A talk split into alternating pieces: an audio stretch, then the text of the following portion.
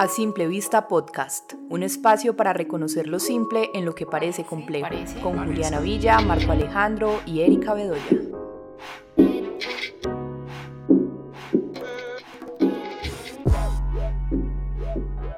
Hola, bienvenidos a un episodio más de A Simple Vista Podcast. Hoy estamos muy emocionados de retomar estos episodios, de hablarles a ustedes. Hola a todos, ¿qué tal? ¿Cómo están? Un placer volver a estar frente al micrófono y grabar para ustedes las reflexiones que en nuestro mundo como terapeutas tenemos y también pues en nuestro día a día como personas, ¿no?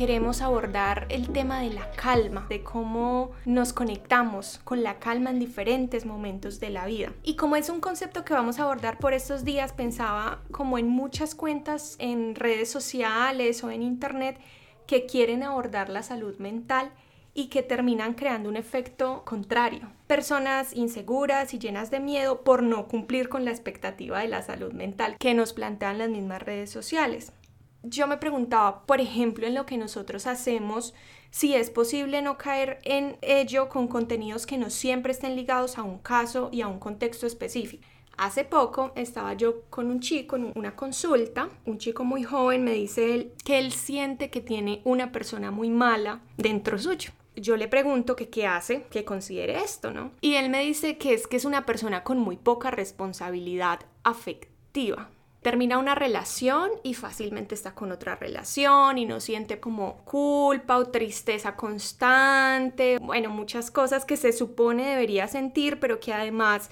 si le dicen algo y él no quiere hacerlo, responde con rabia.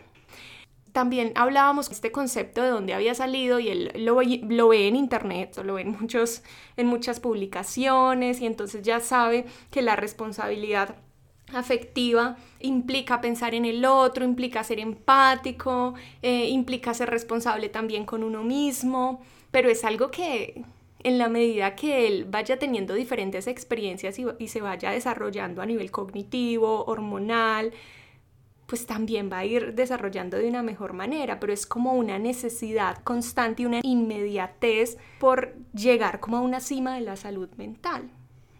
Ok, yo escucho a Erika y inmediatamente empiezo a pensar un poco como en...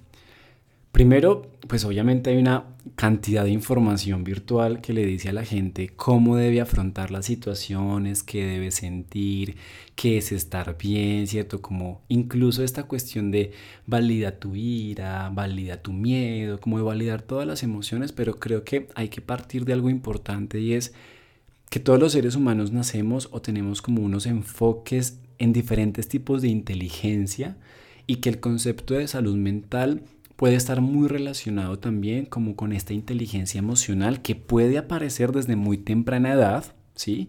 Como también se puede desarrollar a lo largo de los años. Entonces, así como hay personas que desde muy pequeñas saben hacer cuentas, piensan en emprendimientos, eh, tienen capacidad para organizar los espacios, ¿no? para tener habilidades manuales, pues hay chicos y chicas, chiques que desde muy pequeños tienen habilidades para pensar en los demás, para ponerse en los zapatos del otro, para tener en cuenta las emociones del otro.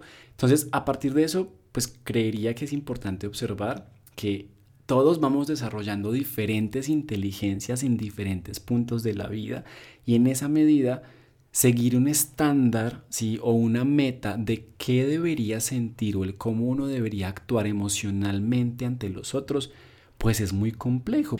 Pero también creo que hay momentos de la vida en los que pues, se pueden juntar diferentes tipos de inteligencia. ¿sí?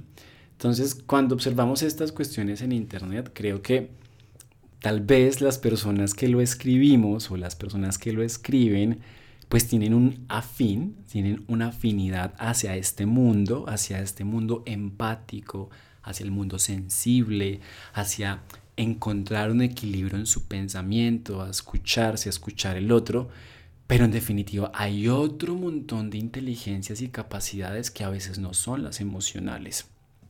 ¿Qué le podríamos decir a las personas que no están en el campo de la salud mental? ¿Cómo ver ese contenido? Porque no es solo, dime lo simple, ¿cierto? Hay un montón de gente todo el tiempo creando contenido de salud mental. Incluso, Eri, Pues mucha gente se lee un libro, se lee dos, se lee tres y a partir de leerse tres, cuatro libros ya empiezan a hablar de salud mental y emocional, ¿sí? Claro, precisamente justo a eso iba, a que no solo somos los profesionales en salud mental los que creamos este contenido, sino que hay un montón de comunicadores, eh, fotógrafos, yo qué sé, que están hablando de salud mental. Y no es que esté mal hablar de salud mental, yo creo que ya era hora de darle lugar a eso y que todo el tema de la pandemia y las cuarentenas abre mucho el paso a esto en redes sociales pero ¿cómo se puede mirar de una manera que finalmente no afecte tanto la salud mental? Porque se vuelve entonces un arma de doble filo, es lo que estoy viendo yo. Yo creo que tiene que ver mucho con como con darle tiempo al tiempo y comprender que los procesos son particulares, que hay procesos que se asemejan, pero cada quien experimenta el cuestionarse la salud mental y conectar con la salud mental de una forma muy distinta en diferentes momentos de la vida. Es decir, lo que a mí me sirve y lo que a mí me cuestiona puede que le sirva a un conjunto de gente, pero puede que a otro montón no le sirva. Puede que otras personas en diferentes etapas conecten con la salud mental a partir de eventos o situaciones que puede que incluso ya hayan sido sensibilizados a través de redes sociales, que se les haya explicado, pero que solamente la experiencia de un evento que convoque un llamado a querer entender más, va a hacer que la persona se cuestione o quiera conectarse un poco más con lo que es o lo que podría ser la salud mental. Es decir, si bien hay una cantidad de contenidos que quieren explicar este asunto, conectarse con la salud mental puede tener múltiples formas y facetas, bien, donde simplemente que nos expliquen esto desde un audio o desde un contenido visual, no es suficiente porque creo que finalmente la gente debe conectar con esto a partir de su experiencia personal, ¿sí? Entonces, la forma en la que alguien despierta la conciencia por quererse hacer responsable de su salud mental, pues es muy diversa.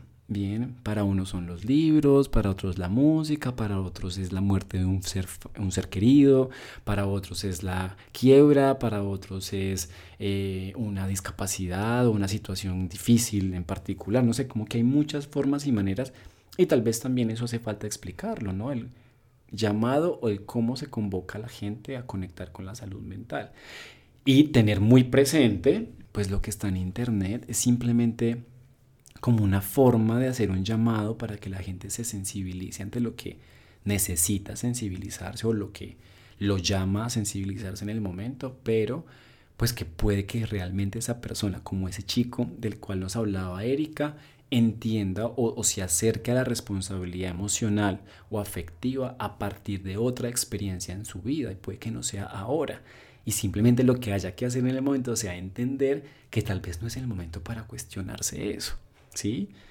Sí, de hecho yo creo que el momento para cuestionarse X tema de la vida personal puede ser cualquiera, puede ser a los 15, a los 20, a los 30, a los 40, a los 50, no hay lío con eso. El asunto está cómo se asume un concepto de salud mental como propio y cómo eso puede empezar a generar angustia y se quedan ahí en la angustia y no buscan a alguien que les ayude a procesar eso que ellos ven como, como una meta o como un objetivo, que en este caso sería, pues en mi ejemplo, sería el de la responsabilidad afectiva. Porque claro que a este chico lo pueden movilizar muchas cosas por preguntarse por la responsabilidad afectiva y que es lo que ya uno revisa en terapia, ¿cierto?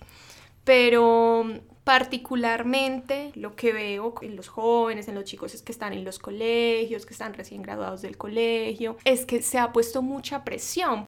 No ser una persona, lo voy a decir así como lo dice, no ser una persona tóxica básicamente. Y ese es el objetivo de la salud mental. Yo considero que la salud mental no debe tener un objetivo. la salud mental es un proceso de toda la vida un día estás trabajando el tema de la pareja y otro, y otro día estás trabajando el tema del cuerpo y otro día estás trabajando el tema de la creatividad. Puede que a los 20 trabajaste el tema de tu pareja y a los 40 vuelve y se reactiva otra cosa del tema de la pareja y así. O se revisa la relación con los hijos o se revisa la relación con los nietos o pensionarse, ¿no? Como desprenderse de un trabajo, de una actividad económica. Yo creo que eso es muy valioso. Es muy, muy valioso dejar claro que la salud mental no es un objetivo, ¿sí?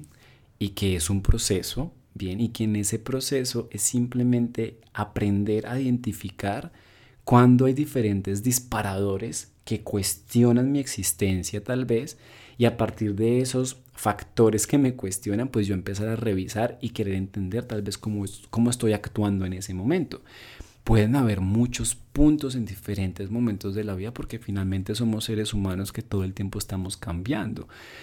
Puede que yo nunca me cuestione la salud mental porque pues el estilo de vida y la forma en la que estoy conectando con mi existencia, que puede ser la rumba, el disfrute, el sexo, la exploración del cuerpo, la aventura, el viaje, me, me tengan pleno y me permitan sentirme lleno. Pero resulta que a los 28, a los 29 años, surge una pregunta.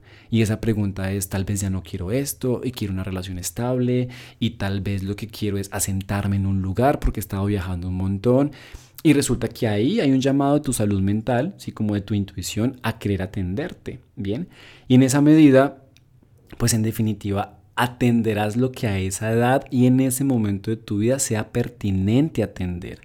Bien, si atiende en el momento, el tiempo es subjetivo, o sea, puede atenderse un año, dos años, tres años, se pueden incorporar en el estilo de vida ciertas acciones y prácticas conscientes, responsables, pero puede que ya a partir de eso el siguiente cuestionamiento sea a los 35 años, a los 38, porque resulta que eh, estoy montando una empresa y debo preguntarme si, si, si sigo en este país, si sigo en esta ciudad o me expando un poco más y tengo miedo a dejar mi pareja, a dejar mi familia y estoy entre la decisión de, de tener mi familia normal como nos la han vendido a nivel social o lanzarme a ser un nómada virtual por el mundo y hacer dinero a partir de eso, ¿sí?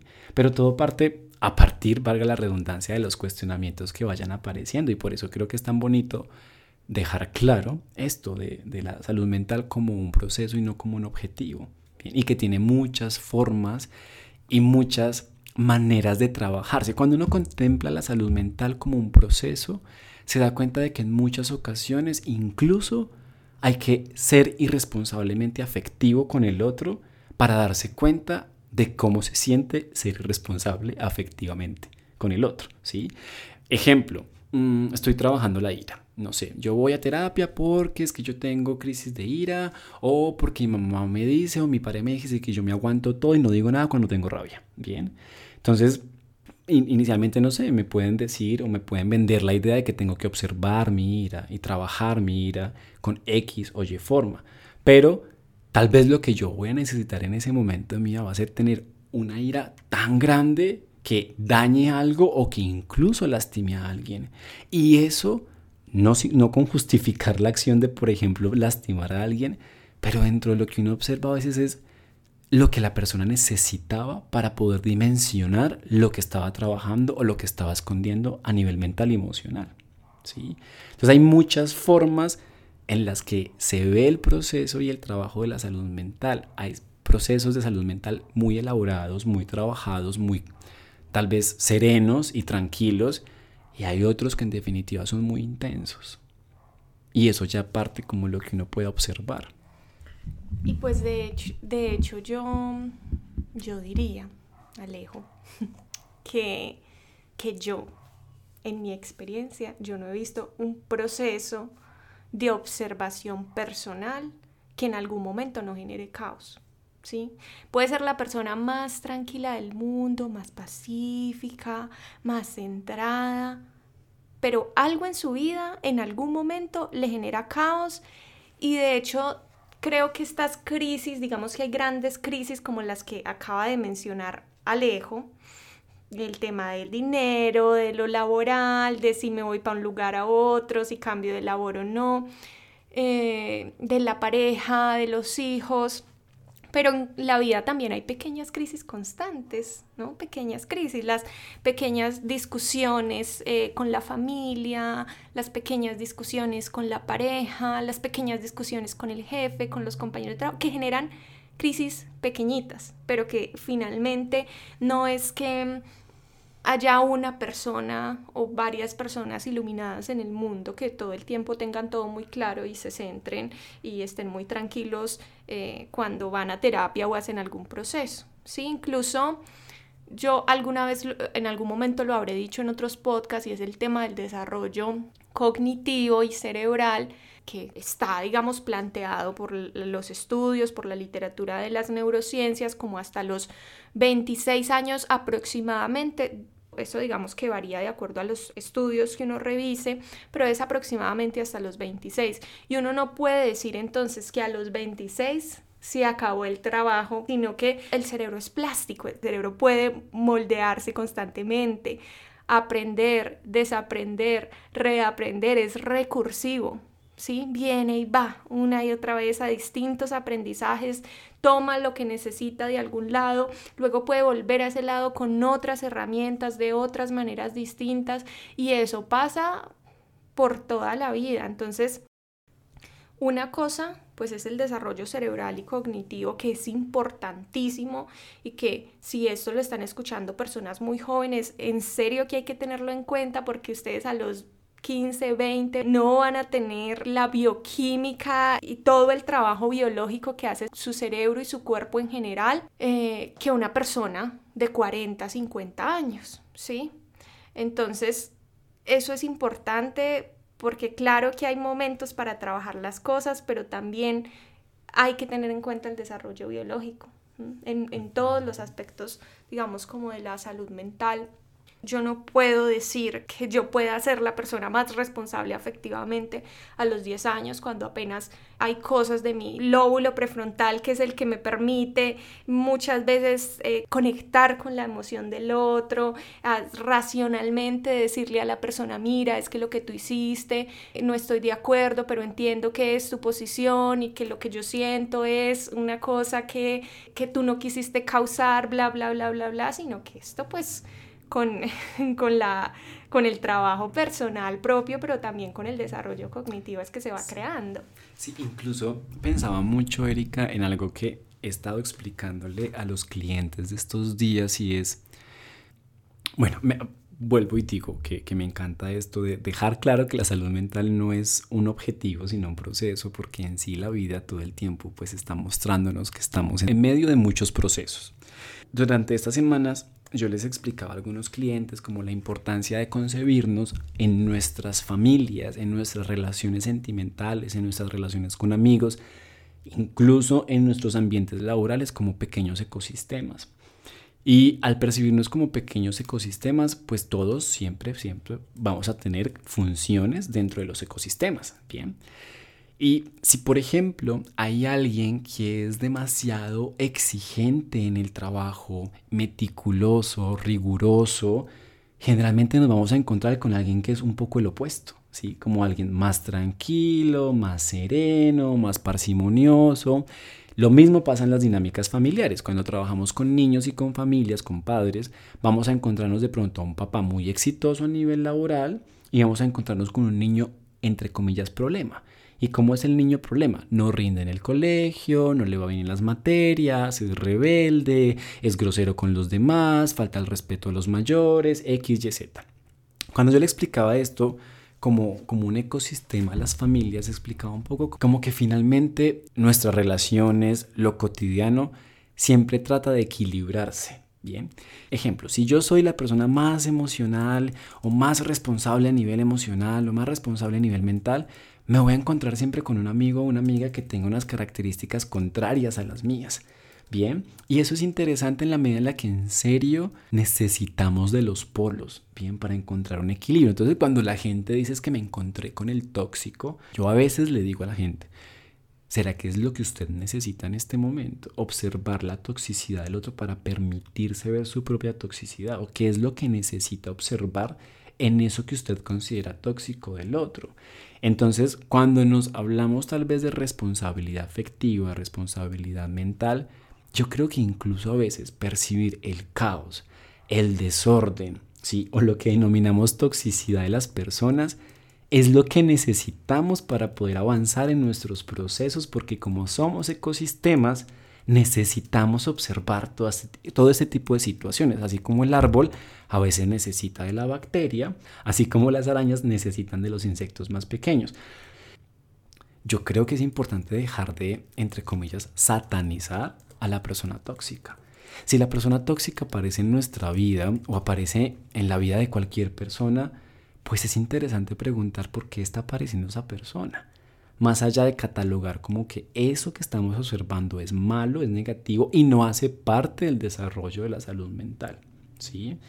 Finalmente, volvemos a eso con lo de la toxicidad, volvemos al tema de, y entonces yo cómo tengo que ser con el otro, pues cómo lo veo, es cómo muy veo curioso, Es muy curioso porque a veces yo encuentro personas, y yo creo, obvio, todos nos hemos encontrado con personas que a veces nos dicen cosas como, es que yo llego a esa casa y a mí se me activa algo. O sea, yo soy una persona tranquila, yo con mis amigos soy súper juiciosa, soy súper responsable, soy súper sereno, bla, bla, bla. Pero llego donde mi mamá, me encuentro con mi suegra, me encuentro con X amiga y yo no sé qué es lo que me pasa, que yo empiezo a hacer comentarios al aire, empiezo a decir X, empiezo a decir Y, empiezo a lanzar una cantidad de cosas que me desconozco. Entonces uno dice, bueno, entonces estamos hablando de una salud mental parcial, de una responsabilidad afectiva parcial. Y es no, en serio, esta semana he trabajado mucho esto como somos como pequeñas atmósferas, ¿sí? Pequeños ecosistemas y hay algo como, como si nos conectáramos con ciertas personas que nos activan otras cosas. A veces en mi vida yo he entrado en momentos en los que para mí, por ejemplo, el ámbito sexual, ¿sí? como todo el componente de la sexualidad, cobra muy poco sentido porque empiezo a experimentarlo desde otros ámbitos tal vez en un ámbito más espiritual, tal vez entro en un modo más ermitaño, tal vez entro en unos espacios de mayor introspección. Pero cuando entro en esos estados, me encanta escuchar a los amigos que están en el estado contrario, ¿sí? Grabándose, teniendo sexo, haciendo X, haciendo Y, aventuras por el extranjero, eh, incluso infidelidades. Y yo les digo, cuénteme. Y en serio, yo disfruto escuchando esas cosas cuando estoy en esos estados porque estoy en un opuesto, estoy en un polo totalmente diferente.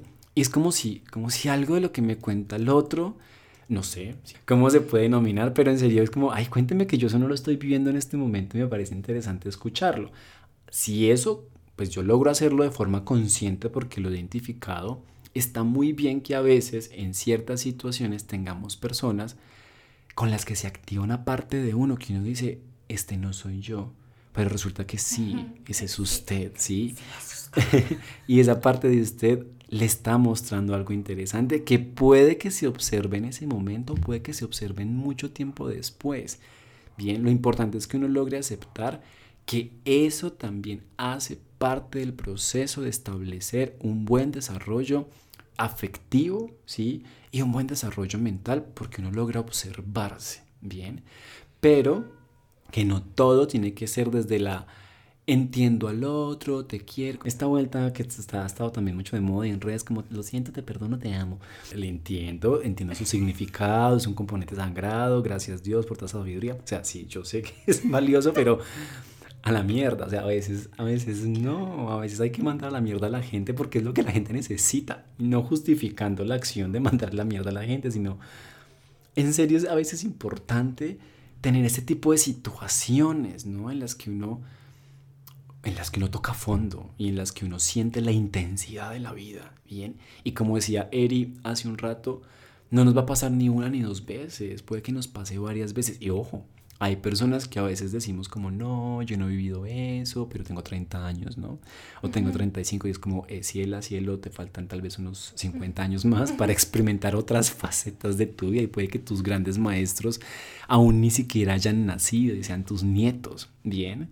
O montes una escuelita, un jardín o un grupo de trabajo con niños y, y cuando tengas a cargo niños te des cuenta de lo de los retos que implica trabajar con niños, por ejemplo, y de los niveles de paciencia que se necesita para poder responder a ese tipo de dinámicas. Entonces creo que, que bueno, es, es interesante esto, ¿no?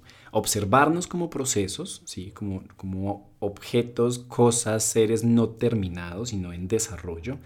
Y segundo, que como no estamos solos, Bien, el otro, la otra persona, siempre va a influir en nuestros estados de ánimo, por más sabios y zen que seamos, ¿bien? O al menos desde nuestra experiencia en Occidente.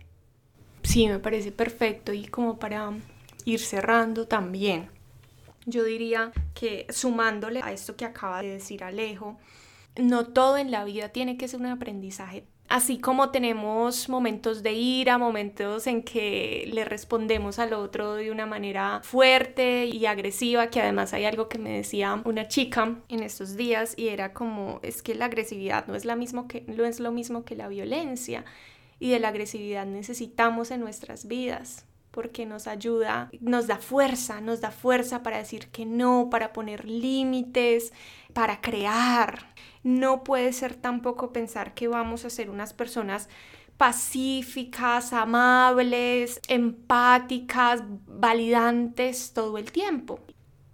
Y de manera muy concreta, yo les diría también, consuman contenido de salud mental creado por profesionales. Hay demasiada gente hablando de salud mental que no tiene una formación en salud mental, Busquen esas personas que a ustedes les generen confianza, que sepan que han tenido un camino de ese lado de la salud mental.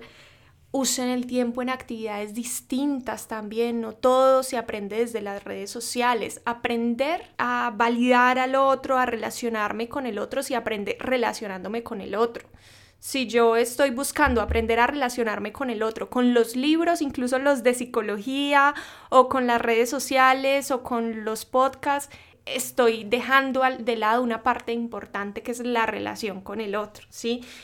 Denle lugar a su edad, a su contexto, ¿sí? reconozcan dónde crecieron, cuáles fueron esas formas en las que aprendieron a relacionarse con los otros, qué patrones están repitiendo, ¿sí? denle lugar a sus sombras, a sus fantasmas, a eso que no les gusta de ustedes, porque eso los hace crecer y los acompaña siempre, ¿sí? no es algo que, que simplemente un día se vaya y ya, ¿no? esos fantasmitas, esas sombras están con uno y le permiten a uno también moverse de unas maneras particulares particulares en el mundo, ¿sí? Como que nos hace distintos. Mm, cuando sientan que realmente está muy desbordado el asunto, pues acudan ahí sí a, procesos terapéuticos que les generen confianza. Detrás de un post en redes sociales en el que te pueden decir eh, dos, tres, cuatro, cinco tips, incluso desde dímelo simple, pues detrás de, de poder ejecutar eso hay una cantidad de vivencias que nadie podrá advertirles ni nadie podrá decirles tal vez cómo es porque es tan personal y es tan subjetivo y uno no sabe la persona cómo va a procesar su experiencia que simplemente planteamos objetivos generales, ¿sí? como visiones panorámicas de lo que vemos nosotros como profesionales en nuestras consultas y nuestro trabajo. Pero uno realmente no sabe en cada caso particular cómo se va a validar una emoción uno no sabe realmente cómo se le va a dar lugar a la ira, cómo se le va a dar lugar al miedo, si no es escuchando específicamente el, caso de cada sujeto y hay acciones, eventos, sobre todo con los otros, que son inevitables, ¿no? A veces justo lo que yo necesito en mi vida es una discusión, una pelea, una reacción muy agresiva del otro, eh, un choque emocional muy intenso, una discusión demasiado fuerte con mi familia. Incluso a, veces la única forma en la que un ser humano toca fondo es diciéndole algo hiriente a, algo, a alguien que ama. No porque estemos diciendo desde a simple vista como, ay no, dile algo hiriente a alguien, sino a veces es la única forma en la que realmente uno logra hacer el clic. ¿El clic para qué? Para comprender esas viñetas o esos posts que hacemos en las redes sociales. Entonces, recordarnos eso, recordarnos que cada proceso es particular, que lo que le sirve a uno tal vez no le sirve al otro. Hay otros que sí, ¿cierto? Que a partir de lo que compartimos en cada una de las experiencias de los individuos, pues dice, sí, a mí me pasa igual y bueno, nos vamos encontrando con personas con las que coincidimos. Pero bueno, no, es, es, muy diferente, ¿no? El libro que me sirve a mí, el libro que te sirve a ti. Y no por eso vamos a dejar de compartir información y de recomendarnos cosas como colectivo, como comunidad pero pues creo que sí es muy valioso comprender que, que en redes te vas a encontrar con objetivos, ¿no? Eh, pero nadie te va a explicar específicamente cómo va a ser tu proceso, ¿no? Cuando leas algo como abraza tu emoción, dale lugar al sentimiento, valida X, Y, Z, cada uno lo va a hacer de una forma distinta, ¿bien? Ahí simplemente estamos diciendo qué ocurre pero no sabemos el cómo cada uno lo va a vivir. Y eso es importante que cada uno lo tenga presente. Te invitamos a compartir este episodio y a seguir todo nuestro contenido en redes sociales. Puedes encontrarnos como arroba dímelo simple. Y si tienes alguna historia que contarnos o quieres participar en alguno de nuestros episodios, no dudes en escribirnos. Recuerda que estamos aquí para ayudarte a conectar con lo simple.